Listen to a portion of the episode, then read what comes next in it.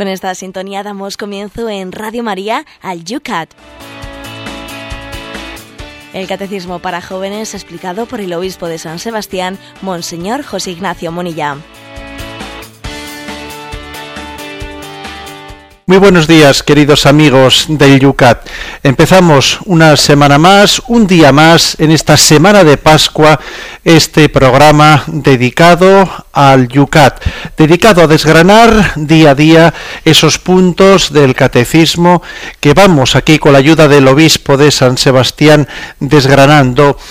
Hoy lo hacemos también con la ayuda de todos vosotros a través de las redes sociales, haciendo, queriendo hacer de este programa un día muy, muy participativo.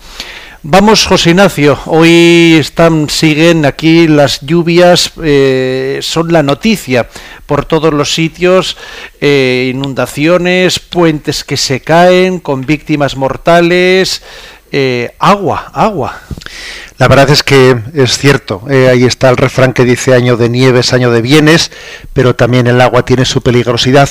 Ahora, permitidme un comentario, eh, un comentario de estos mini comentarios editoriales que hacemos de entrada, que sirva un poco de reflexión moral ética, que quizás hecho ahora, cuando el agua pues está abundante, pues hay que ser menos valiente para hacerlo que si lo hiciese en un momento de sequía. Pero me estoy refiriendo al deber moral que tenemos todos los cristianos de compartir el agua.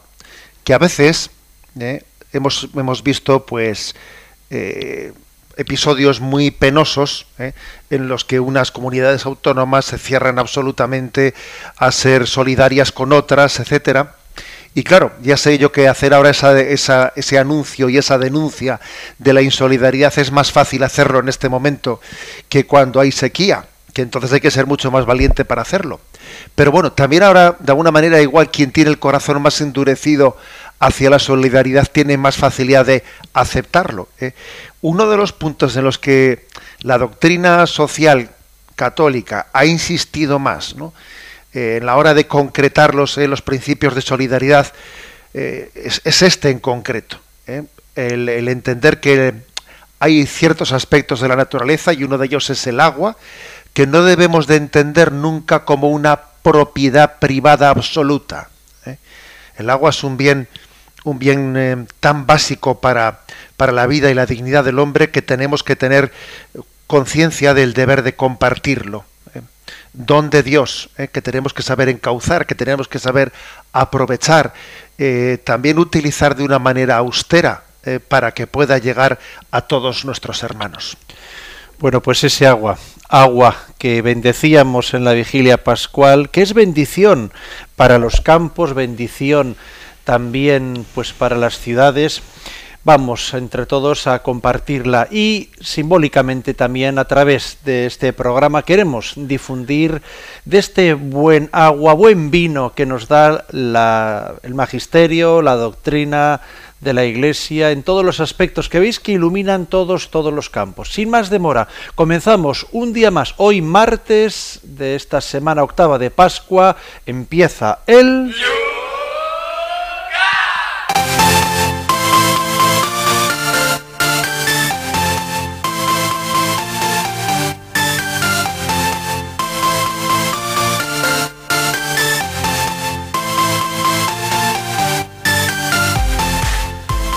Y lo hacemos como todos los días mirando a las preguntas que quedaron en el día de ayer en el tintero. Vamos con ellas. Nos llega un correo anónimo que nos decía, mi pregunta es que si el hombre está en el mundo para ser ya feliz, ¿cómo resulta tan difícil ser feliz todos los días? Bueno, pues porque la clave está en el camino. La clave está en el camino, no vale con, mm, con saber a dónde nos caminamos, hay que acertar con el camino. Y entonces esa es la clave. Jesucristo ha venido para mostrarnos el camino para llegar al Padre. ¿Mm? Hay algo en lo que podríamos ponernos de acuerdo toda la humanidad. Pocas cosas hay, ¿eh? en las que nos podríamos poner todos de acuerdo, pero una ciertamente es esta. Todo el mundo quiere ser feliz. Ahora, el problema está en el cómo.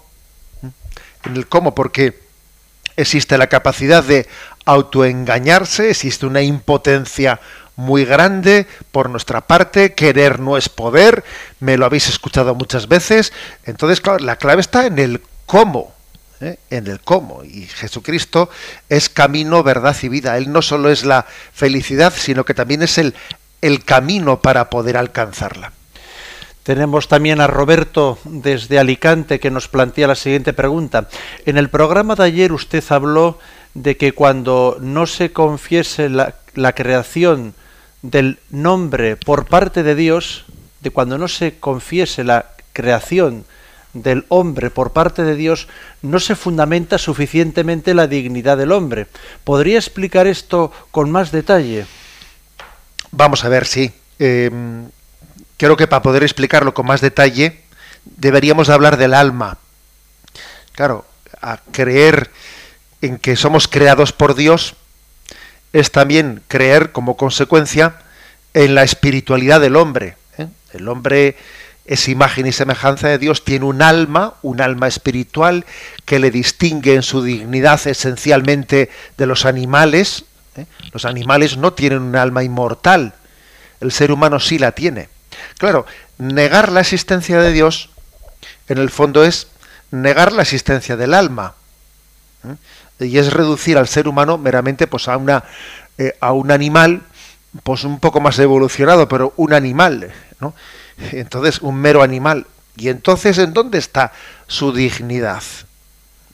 ¿En dónde está su dignidad? Claro, de la negación de la existencia de Dios viene la negación del alma. El hombre es mera materia. Si el hombre es mera materia, entonces es muy difícil fundamentar su dignidad inviolable. La inviolabilidad de su dignidad, ¿por qué? Por un decreto. ¿eh? Pues si, el fondo del hombre es pura materia y la materia, bueno, pues eh, materia es. ¿eh? Y es manipulable y es manipulada. Por eso, eh, claro, cuando Kant decía aquella famosa expresión, ¿no? Las cosas tienen precio, los hombres dignidad. Las cosas tienen precio, pero los hombres no tienen precio, tienen dignidad. Bueno, eso, esa, para que no sea únicamente una frase bonita, hay que sustentarla afirmando la existencia del alma. Es que el alma no tiene precio. Las cosas tienen precio. El hombre tiene dignidad. Tiene dignidad porque tiene alma. Y tiene alma porque es imagen y semejanza de Dios. ¿no? Por eso creo que mm, los totalitarismos ¿eh? han nacido de la negación de, de la verdad en el sentido objetivo del reconocimiento de la verdad trascendente, del reconocimiento del alma. ¿no? Los totalitarismos del siglo XX, eh, de ahí la Declaración de los Derechos Humanos del año 1948, eh, nacieron de la negación de la dignidad del hombre. ¿no? Lo que yo en el programa de ayer insistí es en la importancia de sustentar la dignidad del hombre, sustentarla en, en el Dios creador. ¿eh? Y ahora subrayo un poco más, ¿no? En el alma como, como en la proyección que tiene en nosotros, ¿no? la concreción que tiene en nosotros el ser imagen y semejanza de Dios. Juan nos plantea la siguiente situación. Dice, el dolor y la ignorancia que vemos a nuestro alrededor sigue siendo el mayor obstáculo para la fe. ¿Por qué permite Dios tanta depresión, enfermedad mental y física en niños y adultos? Creer en el resucitado ayuda a vivir con sentido, pero la pregunta sigue sin estar contestada. Juan. La, la clave, eh, la clave desde luego, yo creo que para comprender este mundo no es si sufrimiento sí o sufrimiento no, porque la verdad es que el sufrimiento es algo, vamos, que, que no nos pide permiso, eh, no pide permiso, está ahí, ¿no? Yo creo que la pregunta, la pregunta es no si, si sufrimiento sí o sufrimiento no, sino si el sufrimiento tiene la última palabra o no la tiene. Si tiene la última palabra o no la tiene. Os voy a decir que la semana anterior a la Semana Santa tuve la ocasión de pasar una mañana en el, psiquiátrico de, de, los hermanos de San Juan de Dios de Mondragón. Tuve ocasión allí de pasar esa mañana con los enfermos, de poder tener también eh, pues un encuentro con de, preguntas abiertas y luego celebrar la Eucaristía con ellos, etcétera. Entonces lo, digo porque Juan ha hecho, ha hecho aquí referencia a cómo permite Dios tanta depresión, enfermedad mental y física. Yo creo que yo puedo comprobar eh, en ese encuentro que tuve allí esa mañana la, dignidad tan grande y tan bella también de, esos enfermos, de ese psiquiátrico. Y entonces, y con todos mis respetos, creo que nosotros deberíamos de aplicarnos ese pasaje del Evangelio que dice, no lloréis eh, por mí, llorad por vosotros. Me parece que a nosotros nos debiera de preocupar mucho más ¿eh? nuestra falta de respuesta ¿no? a la llamada de Dios que nuestro pecado en, definitiva, ¿no? Nos debiera de preocupar mucho más nuestro pecado que la enfermedad psiquiátrica de ese enfermo que está en el... yo creo que esa enfermedad le aleja a él mucho menos de la felicidad que lo que a nosotros nos, aleja en nuestro pecado. ¿eh? Quizás lo que nos escandaliza no nos debiera de escandalizar tanto y lo que nos escandaliza muy poco nos debiera de escandalizar más. ¿eh? O sea, creo que el pecado es en el que tenemos responsabilidad, es el que verdaderamente nos aleja de la felicidad. No esa enfermedad, no ese enfermo, no, no. Lo que verdaderamente te aleja de la felicidad plena es el pecado. Nos manda un correo electrónico Javier desde Madrid que es muy largo, pero bueno, vamos a intentar plantearlo. Dice, querido Monseñor, hay mucha gente buena, reza el título de uno de los programas estrella de Radio María. Conozco a cristianos, incluso cristianos comprometidos, y yo mismo, en una larga etapa de mi vida, que pareciese que lo único que nos interesase es llevar una vida de buenas personas, dejando en una posición secundaria la cuestión de si el cristianismo es o no verdad. Sinceramente, cada vez más se me antoja más difícil simpatizar con esta forma de pensar tan extendida. En relación a este tema, le planteo dos grupos de preguntas. Primero, dice, todo aquel que haya conocido de alguna manera a Cristo puede llevar una vida buena dándole la espalda. Es decir, podemos esquivar el asunto del cristianismo, dejar las cosas tranquilas y seguir siendo honestamente buenos. No bastan las buenas intenciones para mantenerse seguros e intachables. Bueno, la verdad es que yo creo que entiendo un poco ¿no? que Javier se revele eh, frente a esa tendencia, por cierto, tan políticamente correcta, en la que viene a decir, aquí lo importante no es si verdad o no verdad. ¿eh? Lo importante es ser buenas personas, ¿eh? no quién tiene la verdad. Lo importante es ser buenas personas. Como si el conocer la verdad o no conocerla tuviese que ver muy poco con ser buena persona o no serlo, como poder cumplir el ideal moral o no cumplirlo. ¿eh? Es que, claro, uno de los errores que cometemos es pensar que, que la voluntad, el tener buena intención, ¿eh? buenas intenciones, pues en el fondo es algo mm, es, es lo único que se le puede pedir a un hombre. Es que el hombre tiene voluntad y entendimiento y razón, y ha sido creado para la verdad y para el bien. La vocación del hombre es doble, la verdad y el bien. Somos como un pájaro con dos alas, ¿no? que es razón y voluntad. Y la, y la fe, la gracia de Dios, asiste esas dos alas. Asiste el ala de la razón iluminándola con la fe y asiste el ala de la voluntad asistiéndola con, con la gracia, fortaleciéndola con la gracia.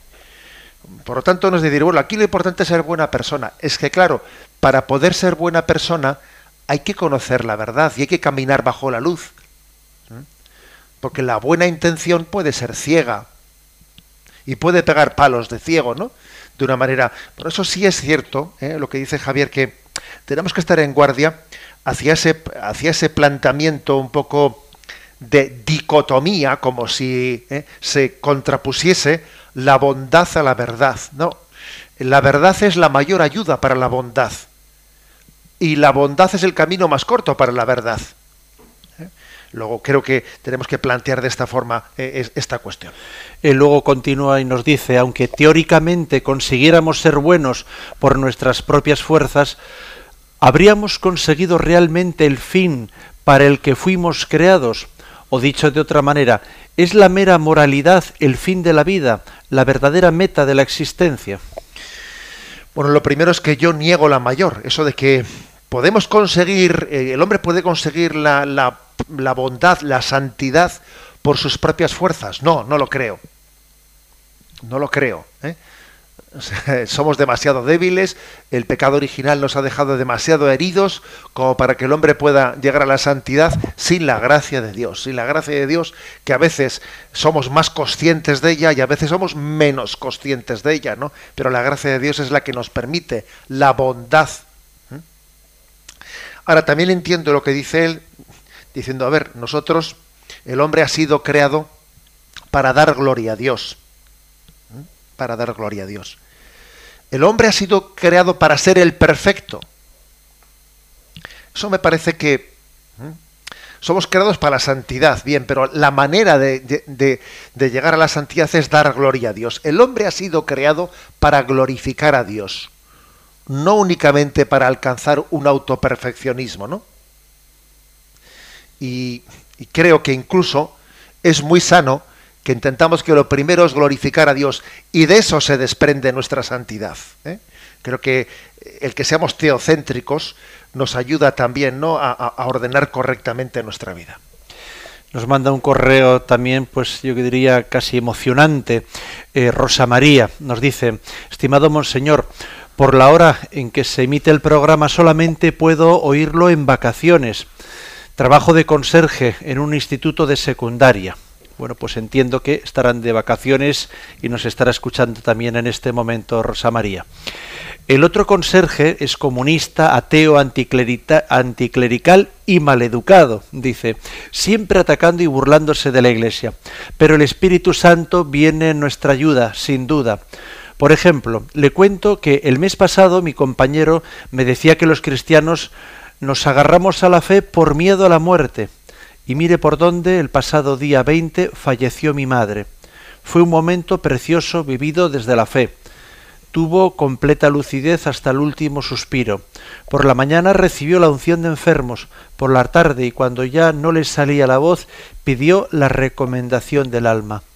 Rodeada de toda la familia, tres hijos, una nuera, dos nietos y de una religiosa que llamé para que le rezara la oración, pues con los nervios no la encontré.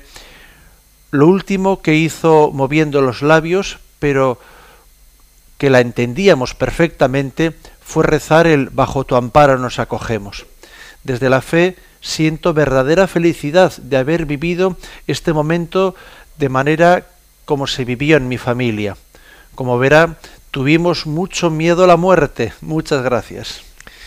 Bueno, pues es cierto que que no hay mejor eh, manera que de rebatir eh, cuando eh, pues el cristianismo es cuestionado, no hay mejor manera de dar una respuesta que la experiencia. Porque seguro que si ella se pone a discutir con su compañero el otro conserje, que sí, que no, y discutimos de teorías, aquí vamos a hablar de las experiencias, ¿no? Y mira, sabes que he vivido la experiencia de la muerte muy de cerca la verdad es que es importante en el apostolado que hacemos que no gastemos muchos cartuchos en la discusión por la discusión, porque a veces eh, se, se, pelea eh, viendo a ver quién, cómo quedar, cómo taparle la boca al otro, cómo quedar por encima, cómo humillarle. La verdad es que el diálogo es fructífero únicamente cuando nace de una búsqueda verdadera de la verdad y cuando también se, transmite experiencias, transmite testimonios. ¿eh? Y creo que en este caso concreto, pues bueno, pues la, oyente Rosa María ha vivido la experiencia de cómo una madre puede morir en paz y en confianza, ¿no? Y entonces entiende que la, fe vence al miedo. ¿eh?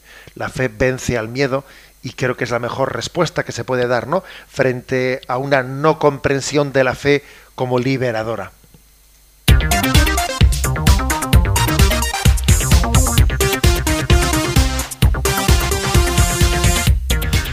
Son las 8 y 20 minutos, 7 y 20 minutos para los que nos escuchan desde las Islas Canarias. Sintonizas Radio María, estamos en el programa Yucat. Vamos con el primer punto del día de hoy.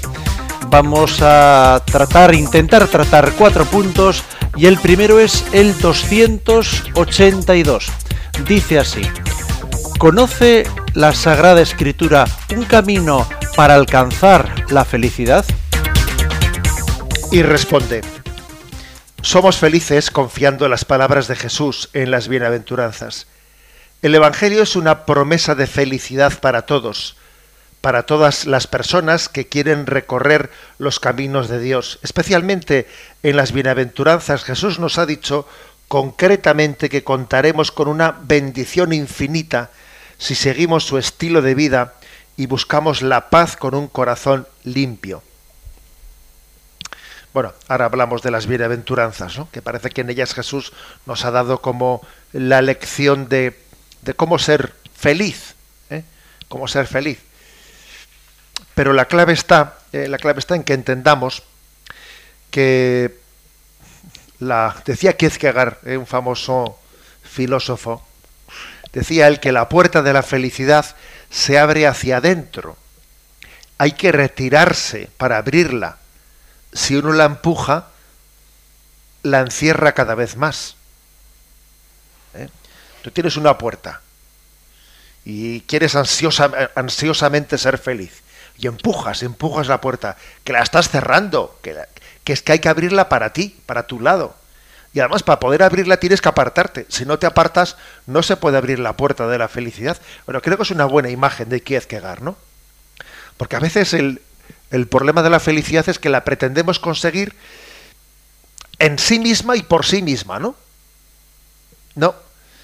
Y entonces se nos escapa. ¿eh? Empujas y empujas la puerta y, cuanto más la empujas, más la cierras. ¿eh? Es que la felicidad, para poder conseguirla, es como si tuvieses que olvidarte de ella y tienes que entregarte a buscar el bien y la verdad y la felicidad viene como consecuencia. La felicidad eh, requiere el olvido de uno mismo y claro, nosotros a veces confundimos la búsqueda de la felicidad con la búsqueda de mí mismo y, no, no es lo mismo. Fijaros qué imagen tan bella la de Kierkegaard, es que la puerta se abre para tu lado y tienes que apartarte para poder abrirla no es lo mismo búsqueda de felicidad que búsqueda de ti mismo. Y el Evangelio, que ofrece la felicidad, dice, el que no se olvide de sí mismo, no se encontrará. ¿eh? Luego aquí hay una paradoja. ¿eh? El hecho de que para poder encontrar la felicidad, de alguna manera hay que olvidarse un poco de ella. Hay que entregarse al bien y a la verdad objetivas para que venga como consecuencia. Eh, al mismo tiempo Jesús nos predica la felicidad como algo que está unido a Dios. O sea, no es algo distinto de Dios la felicidad. ¿eh? Dios no nos puede dar una felicidad separadas de Él, porque no existe esa, esa felicidad, no existe tal cosa. La felicidad consiste en estar lleno de Dios. Esto, esto es clave, ¿eh? La felicidad, porque claro, cuando dices, decimos, ¿cuál es la meta, de, eh, la meta del hombre? La felicidad, la búsqueda de la voluntad de Dios. Bueno, ¿cuál de las dos? Las dos son lo mismo. Es que la búsqueda de la voluntad de Dios es, es la felicidad del hombre. ¿Eh? El problema está que nosotros a veces entendemos la felicidad como si fuese una especie de sensación psicológica. Señor, hazme feliz. Y es como si yo le estuviese pidiendo pues una sensación interior. No, pero a ver, ¿cómo que una sensación interior? Eso es como si tomases una droga para sentirte feliz.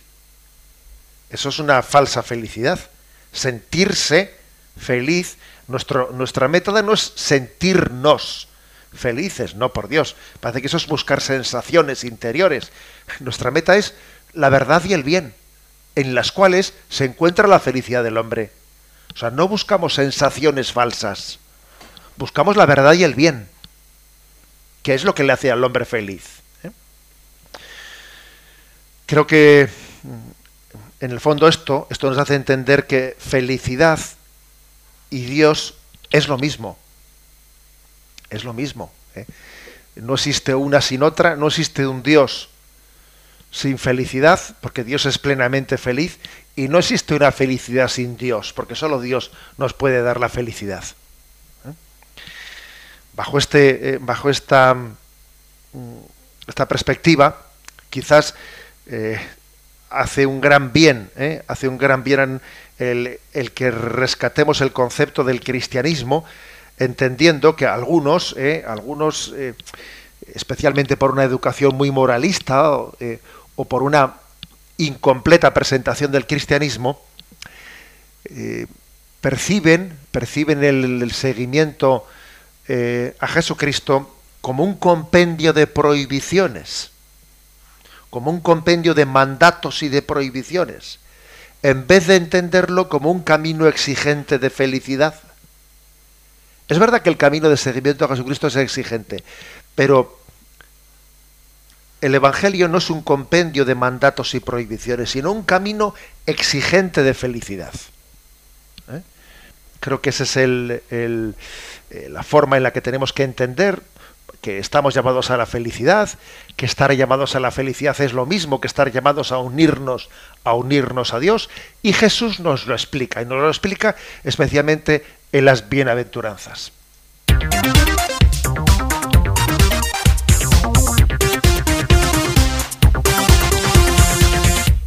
Son las 8 y 27 minutos, 7 y 27 minutos en las Islas Canarias cuando afrontamos el segundo punto, que precisamente es la continuación. ¿Qué dicen las bienaventuranzas? Bienaventurados los pobres de espíritu, porque de ellos es el reino de los cielos. Bienaventurados los mansos, porque ellos heredarán la tierra. Bienaventurados los que lloran, porque ellos serán consolados. Bienaventurados los que tienen hambre y sed de la justicia, porque ellos quedarán saciados. Bienaventurados los misericordiosos, porque ellos alcanzarán misericordia. Bienaventurados los limpios de corazón, porque ellos verán a Dios. Bienaventurados los que trabajan por la paz, porque serán llamados hijos de Dios. Bienaventurados los perseguidos por causa de la justicia, porque de ellos es el reino de los cielos. Bienaventurados vosotros cuando os insulten y os persigan y os calumnien de cualquier modo por mi causa. Alegraos y regocijaos, porque vuestra recompensa será grande en el cielo. Ahora es que las bienaventuranzas es como poner patas arriba. ¿Eh? Es como lo que hizo Jesús cuando entró en el templo, que volcó las mesas de los cambistas, lo puso todo patas arriba. Algo así ocurre en la predicación de las bienaventuranzas, ¿no? que él llama bienaventurados a los que este mundo llama desgraciados. Mira qué desgraciado. Y Jesús dice, bienaventurado los que lloran, los que tienen hambre y sed de la justicia. Es curioso. ¿eh? La principal de las bienaventuranzas sin duda es la primera. Bienaventurados los pobres de espíritu de la misma forma en la que primer, el primer mandamiento de la ley de Dios, amarás a Dios sobre todas las cosas, es un mandamiento que contiene al resto de los mandamientos, por eso decía San Agustín, ama y haz lo que quieras, porque es que si cumples el primer mandamiento, en él implícitamente vas a cumplir los, los demás mandamientos. También ocurre lo mismo con la primera bienaventuranza, que incluye todas las demás bienaventuranzas. Bienaventurados los pobres de espíritu o los pobres en el espíritu, porque de ellos es el reino de Dios. ¿Qué es eso de ser pobre de espíritu? Pobre de espíritu. ¿eh? Pobre de espíritu es eh, tener a Dios por tesoro. Saber que mi heredad, mi tesoro es Dios. Y que en Él lo tengo todo y me considero inmensamente rico teniendo a Dios, y, al lado de Él soy capaz de despreciar todo, todo el resto de las cosas, ¿no? Todo lo estimo basura comparando con la excelencia de conocer a Dios. O sea, me siento el hombre más rico del mundo estando unido a Dios. Eso es ser pobre de espíritu. Tenerlo todo y no tenerlo nada. Es como eh, una experiencia en la que el todo y la nada se unen.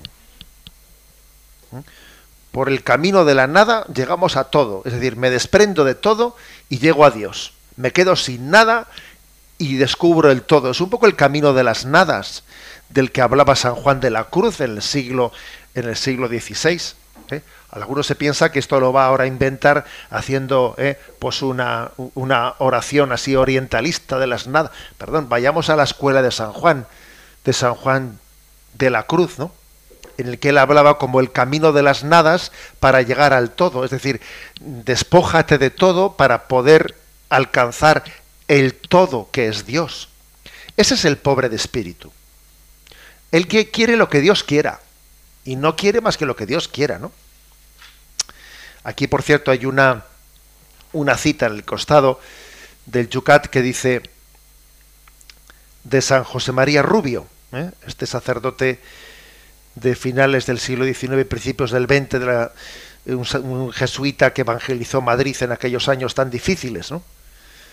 Decía él como lema, hacer lo que Dios quiere y querer lo que Dios hace.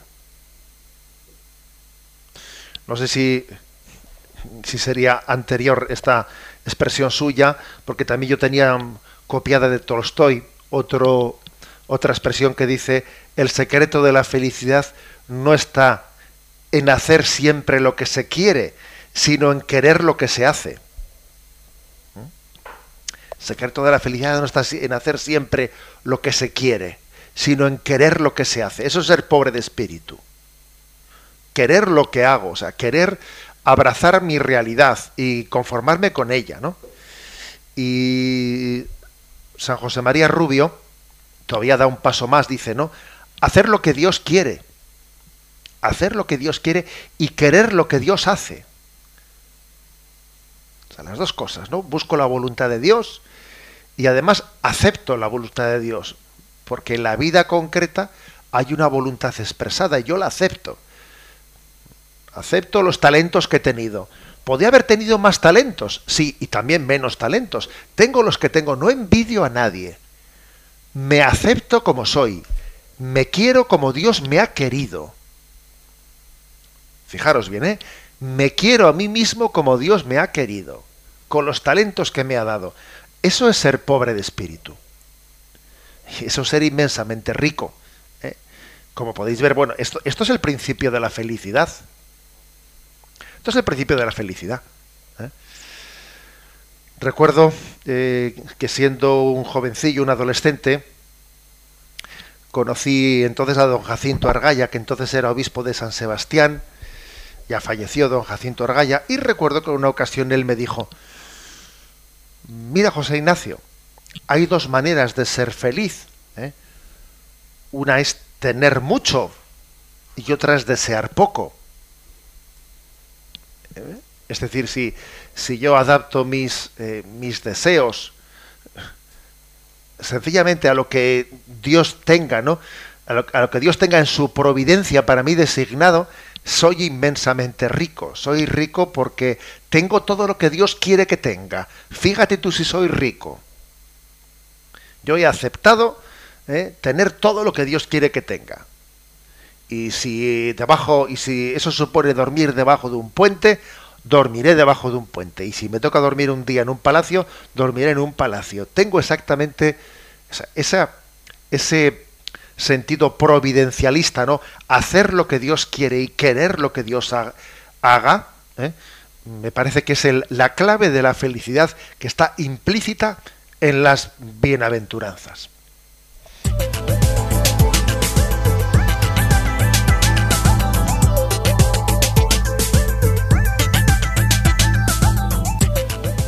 Son las 8 y 35 minutos, 7 y 35 minutos para los que nos escucháis desde las Islas Canarias. Vamos a hacer nuestro diario descanso musical, pero antes os recordamos que podéis participar en este programa a través del Twitter citando a arroba obispo munilla, que por cierto, vamos a por los 6.000 seguidores en esa cuenta del obispo que nos acompaña todas las mañanas a esta hora. También podéis hacer vuestras preguntas a través del correo electrónico yucat@radiomaria.es y por supuesto en la página de Facebook de este programa Yucat Radio María.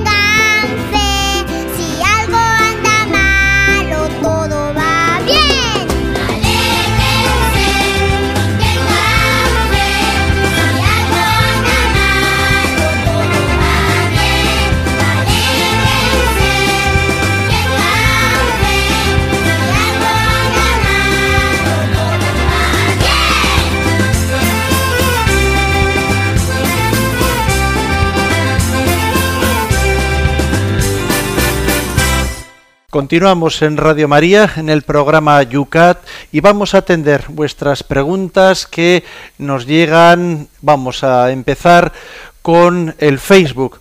José Ignacio, vemos en torno a esta última pregunta que acabamos de plantear, las bienaventuranzas, eh, una pequeña polémica se ha montado aquí y vamos a, a darle un poquito de luz. Tenemos a un oyente, seguidor de este programa, que su nick en Facebook es Blas de Lezo, y él, bueno, pues eh, hace su reflexión y plantea, pues, la, guerra que se está anunciando en Corea del Norte, incluso comparte la noticia tomada de un diario, ¿no? Eh, bienaventurados los que trabajan por la paz, porque ellos serán llamados hijos de Dios y ahí plantea su reflexión. Y viene otra oyente que las tenemos, ¿eh? de, los las sensibilidades, Abelina, y dice eh, qué poca memoria os quedan algunos. La Iglesia Católica llevó cuatro cruzadas contra los que contra los que eh, llamaban Tierra Santa y no fueron precisamente a enseñarles el catecismo. Eh, Alicia, otra oyente, le contesta con, con, humor ¿eh? y dice, Abelina, yo de las cruzadas ya casi no me acuerdo, dice, era tan joven entonces, ya ha pasado tanto tiempo, él sonríe. Pero lo cierto es que no eran contra Tierra Santa, sino para recuperar los santos lugares que habían sido invadidos y ocupados por los turcos, por los musulmanes. Quizás se podía decir, José Ignacio, una palabra en a la paz y, bueno, pues y, las guerras. Vamos a ver, está claro que forma parte del espíritu de las bienaventuranzas el espíritu de ser pacífico.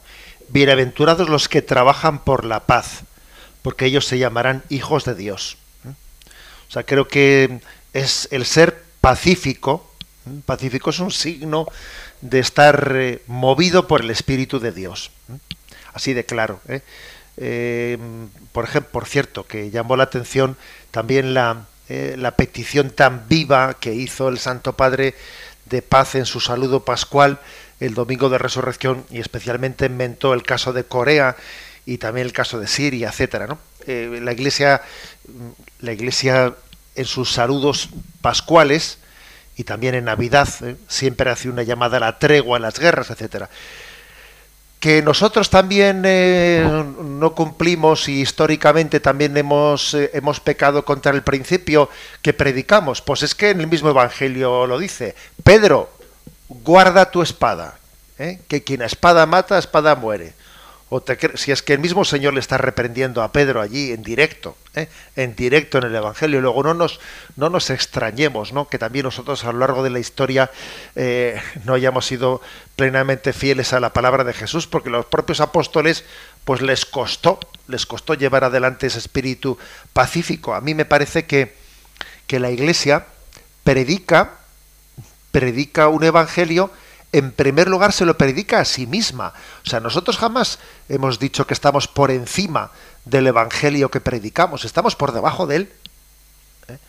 Y en principio cuando nos predicamos, eh, no únicamente miramos ¿eh? a la masa, también miramos al espejo a la hora de predicar. Eso, eso que lo tengamos todos muy claro. En Facebook, Abelina, eh, en torno a la pregunta, ¿conoce la Sagrada Escritura un camino para alcanzar la felicidad? Ya dice que ahí está el tic de todos los engaños. La gente no se molesta en leer verdaderamente la palabra de Dios, que es la Biblia, y se dejan engañar por falsas doctrinas, por falsos profetas.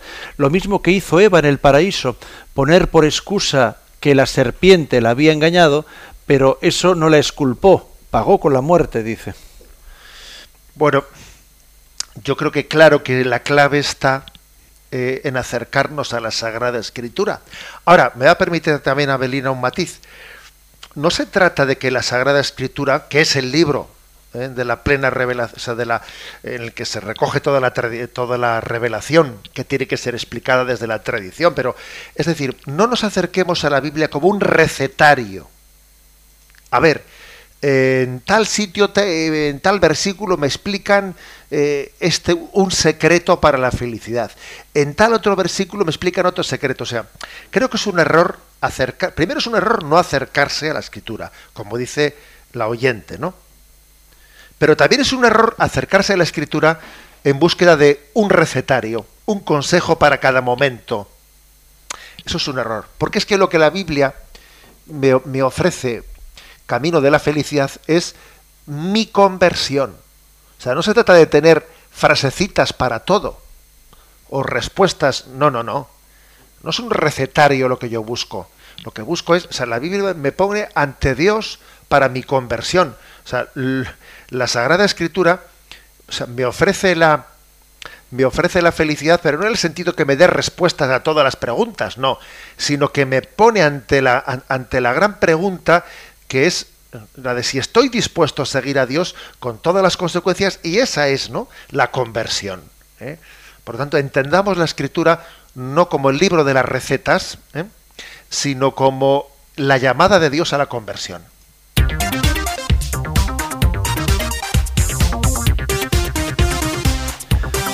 Continuamos en el programa porque todavía tenemos pendiente otros dos puntos, continuando con el mismo tema de las bienaventuranzas. ¿Por qué son tan importantes las bienaventuranzas? Nos dice el número 284. Quien anhela el reino de Dios tiene en cuenta la lista de prioridades de Jesús, las bienaventuranzas. Comenzando por Abraham, Dios ha hecho promesas a su pueblo.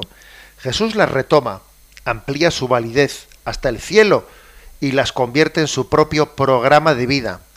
El Hijo de Dios se hace pobre para compartir nuestra pobreza. Se alegra con los que están alegres y llora con los que lloran. No recurre a la violencia, sino que ofrece la otra mejilla. Tiene misericordia, siembra la paz y con ello muestra el camino más seguro hacia el cielo. Bueno, es decir, que las bienaventuranzas son también un programa de vida, un programa de vida que nos introduce en ese camino de, en ese camino de felicidad. Mm. Incluso se ha dicho que en las bienaventuranzas vemos hasta un autorretrato de Jesucristo. Jesucristo cuando predica las bienaventuranzas en el fondo está poniendo su propio corazón como el ideal para todos nosotros. Jesús es el pobre de espíritu, Jesús es el manso, Él es el que llora, el que tiene hambre y sed de la justicia, el misericordioso, el limpio de corazón, el trabajador por la paz, el perseguido por causa de la justicia, el que es insultado, calumniado, perseguido. ¿eh? por causa del reino de Dios. O sea, todas las bienaventuranzas alcanzan su pleno cumplimiento en Jesucristo. Igual que decimos que los salmos alcanzan su sentido pleno cuando fueron rezados por Jesucristo, las bienaventuranzas alcanzan su sentido pleno cuando las vemos realizadas en Cristo y propuestas para nosotros como, como un estilo de vida, ¿no? Un estilo de vida que, fijaros de qué manera se concreta, ¿no? En pequeños consejos. El consejo de la pobreza evangélica está muy claro. Bienaventurados los pobres de espíritu, o sea, todos estamos llamados a vivir la pobreza evangélica. Eh, según nuestro estado de vida, es verdad que dependiendo de él, algunos tendrán que, están llamados a vivir la pobreza de una manera más efectiva, pero en cualquier caso todos estamos llamados a vivir la pobreza evangélica de una manera afectiva, es decir, no poniendo nuestro corazón en los bienes materiales. Afectivamente hablando, siendo pobres y efectivamente hablando en la medida que nuestro estado de vida, ¿no? Así nos lo permita.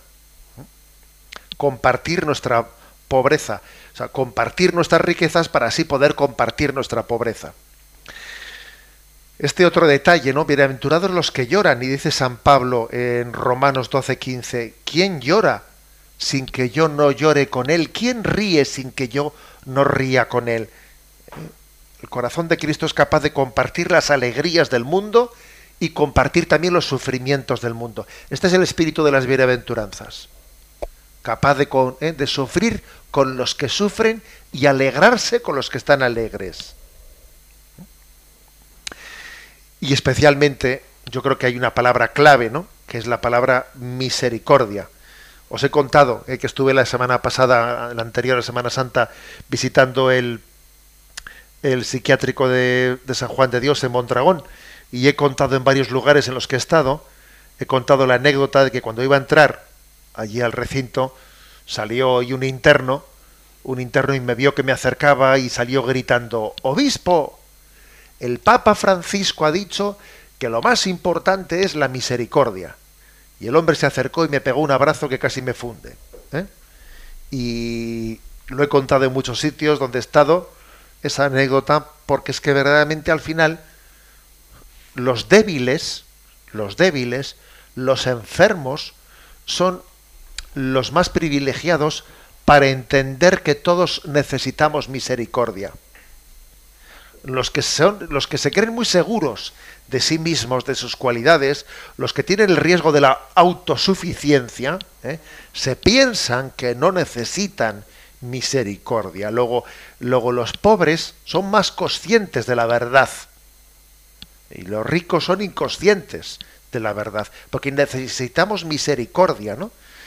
Y, por eso las bienaventuranzas, ¿no? Reflejan, eh, reflejan el, alguien que es agradecido por los dones de Dios y al mismo tiempo perfectamente consciente de que vive de gracia, vive de milagro, vive eh, que es un regalo la vida. La vida es un regalo.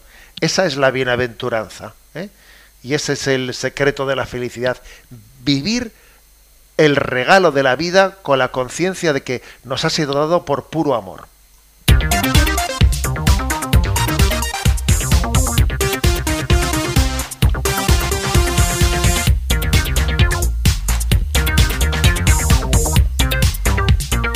Y todavía nos queda un punto más en el programa de hoy, el último, el 285 del Yucat.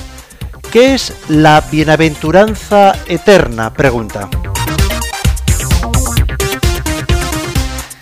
La bienaventuranza eterna es contemplar a Dios y ser introducido en la bienaventuranza de Dios. En Dios Padre, Hijo y Espíritu Santo hay vida, alegría y comunión sin fin. Ser introducido allí será una felicidad inconcebible e ilimitada para nosotros los hombres.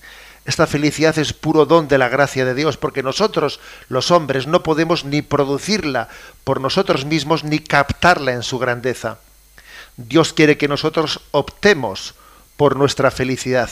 Libremente debemos elegir a Dios, amarle sobre todas las cosas, hacer el bien y evitar el mal con todas nuestras fuerzas. Bueno, termina pues por lo tanto recordándonos que la bienaventuranza es contemplar a Dios en el cielo. O sea, la felicidad en esta vida siempre es limitada. En esta vida estamos llamados a ser felices en la medida en que en ella podemos ser felices, ¿no? pero siempre en esta vida la felicidad vendrá pues digamos mezclada o vendrá eh, pues compartida con la cruz. Es un error el que uno diga a ver si se pasa esta cruz y puedo comenzar a ser feliz no no. Tienes que ser feliz en medio de esa cruz ¿eh? y no esperar a que pase. No. Es que es así. La felicidad en esta vida la, buscamos y la encontramos en medio de las pruebas. Y sin embargo, eh, la felicidad plena, exclusiva, eh, solamente se va a poder dar en la contemplación de Dios en el cielo. Dios es el único capaz de saciar totalmente el deseo de felicidad del hombre, ¿no? Que hay una frase de San Juan María Vianney, el santo cura de Ars, que dice: El hombre es tan grande que nada sobre la tierra puede satisfacerle. Solo cuando se vuelve a Dios está satisfecho. Si sacas un pez del agua, no podrá vivir. Eso es el hombre sin Dios. Tú sácale a un hombre, a un pez del agua, se muere.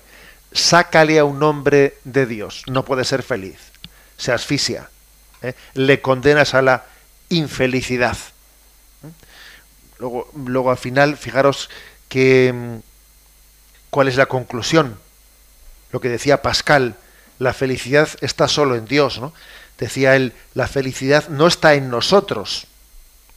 La felicidad tampoco está fuera de nosotros. La felicidad está solo en Dios. Y si lo encontramos a Él, entonces está en todas partes. Es una frase de Pascal. ¿eh? Algunos dicen, a ver, la felicidad que está dentro de ti o fuera de ti. Ni está dentro de ti, ni está fuera de ti. La felicidad está en Dios. Y si Dios habita dentro de ti, entonces la felicidad está en ti, porque Dios está en ti. Y remata Pascal diciendo, y si le encontramos a Dios, entonces la felicidad está en todas partes, porque Dios está en todas partes. Entonces dejémonos de psicologismos. Dejémonos de psicologismos. La felicidad ni está dentro de ti ni está fuera de ti. La felicidad está en Dios. Ahora, si tú le permites a Dios que habite dentro de ti, serás feliz. Si tú le descubres a Dios presente en todas, en todas las partes, entonces entenderás que la felicidad está en todo en esta vida. Pero repito, ¿eh? superemos los psicologismos que son muy propios de nuestra época. La felicidad ni está en mí ni está en fuera, está en Dios. Está en Dios. ¿eh? Por lo tanto, buscar a Dios y encontraréis su rostro, ¿no? Buscad a Dios y seréis plenamente felices.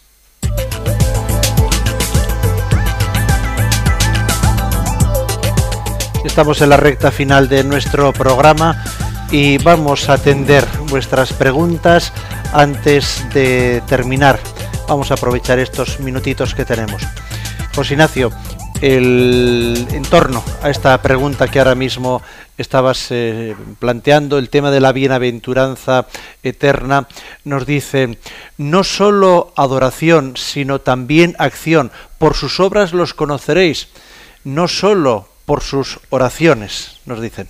Esa oposición, ¿no? entre acción y contemplación es una oposición que hacemos nosotros cuando estamos lejos de Dios.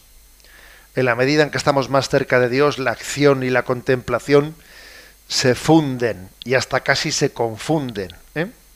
Yo creo que insistamos en esto. ¿eh? Eh, la experiencia de Dios nos lleva a, a entregarnos y a darnos plenamente. ¿Eh? Cuanto más intimidad tengo con Dios, más desapropiación de mí mismo y más capacidad de entrega en, apostólica. intentemos siempre superar las contraposiciones, que las contraposiciones están muy lejos del ideal de Dios. Dios es sencillo y en Él verdad, bien, caridad, ¿eh? acción, contemplación, en Él todo se unifica. Tenemos varios quienes nos están comentando en el Facebook de que llevan tiempo sin poder bajarse los programas del podcast. Miguel Ángel nos insiste en ello, pues que son muchos acumulados, los programas que quiere escuchar no puede seguirnos en diferido y, no puede hacerse con ellos. Pues continuamos con esa avería no solamente es de este programa, el podcast de Radio María no funciona, los servidores donde están eh, pues depositados esos programas eh, se han parado, se han averiado, están ahí los informáticos intentando recuperar esos servidores pero hoy por hoy pues no lo han conseguido todavía. Están tranquilos que por radio, por antena, en este mismo programa lo anunciaremos ¿eh? cuando esté todo ello recuperado. Mandaremos un Twitter y lo pondremos aquí también en Facebook. Pues Ignacio, que nos vamos, pero antes el tema para mañana. Va a ver si los medios técnicos mañana nos permiten, que tenemos otro programa difícil en la cuestión técnica. Vamos a ver, para mañana 286, ¿qué es la libertad y para qué sirve? 287 no consiste precisamente la libertad en poder decidirse también por el mal? 288. ¿Es responsable el hombre de todo lo que hace? Estas tres preguntas, 286, 87 y 88 para mañana. Y terminamos recibiendo la bendición. La bendición de Dios Todopoderoso, Padre, Hijo y Espíritu Santo descienda sobre vosotros. Alabado sea Jesucristo.